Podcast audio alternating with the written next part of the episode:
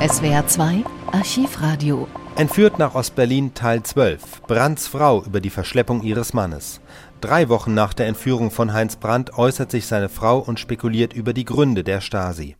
Am 21. Juni verbreitete ADN die Meldung, dass Heinz Brandt im Bezirk Potsdam in Ausführung von Aufträgen für westliche Nachrichtendienste am Sonnabend, den 17. Juni, verhaftet worden sei. Frau Brandt, was haben Sie dazu zu sagen? Meiner Meinung nach sind in dieser ADN-Meldung äh, wenigstens drei Lügen enthalten. Mein Mann hat also noch niemals für einen Nachrichtendienst Aufträge ausgeführt.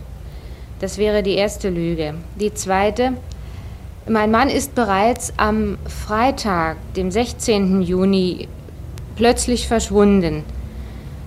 Wieso kommt ADN dazu zu behaupten, er sei am 17. Juni verhaftet worden?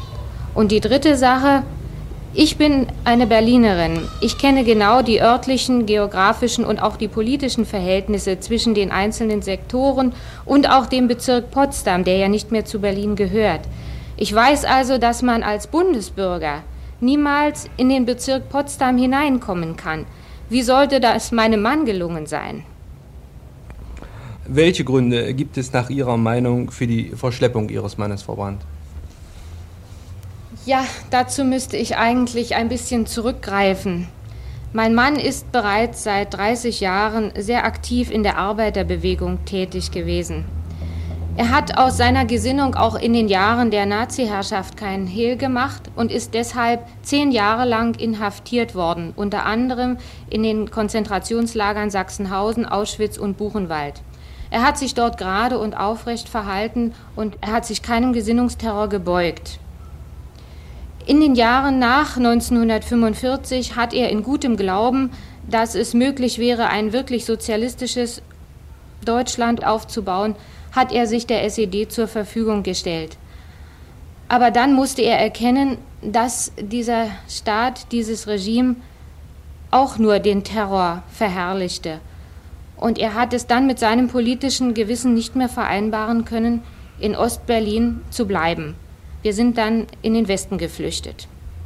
Und hier im Westen, hier in Frankfurt, war Ihr Mann Redakteur der Zeitschrift IG Metall. Ja, und als solcher hatte er auch den Auftrag, an einem Gewerkschaftskongress in West-Berlin teilzunehmen. Nun hat die Öffentlichkeit und besonders natürlich die Gewerkschaften auf das Verschwinden ihres Mannes recht heftig reagiert.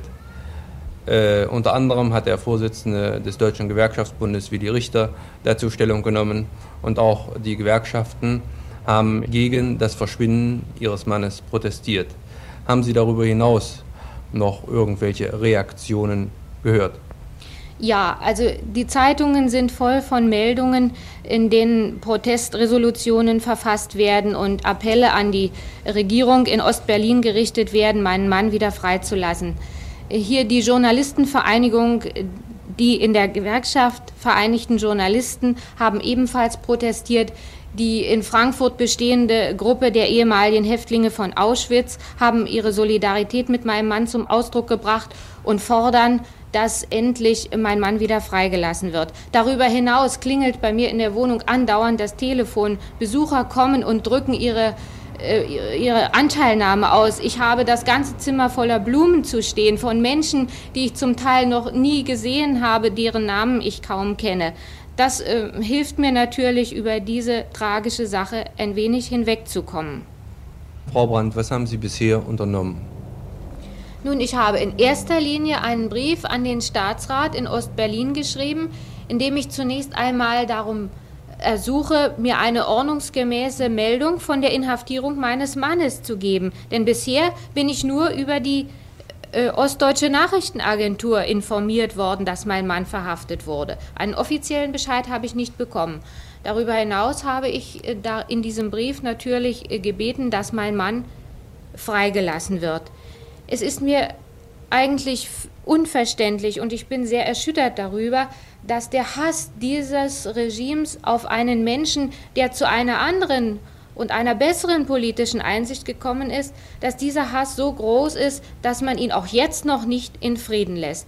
Man hat mir nicht nur den Mann genommen, man hat den Vater von drei Kindern entführt.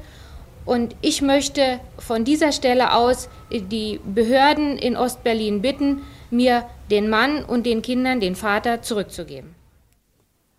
Wir sprachen mit der Frau des am 16. Juni aus Westberlin verschleppten Redakteurs der Gewerkschaftszeitung Metall, Heinz Brandt.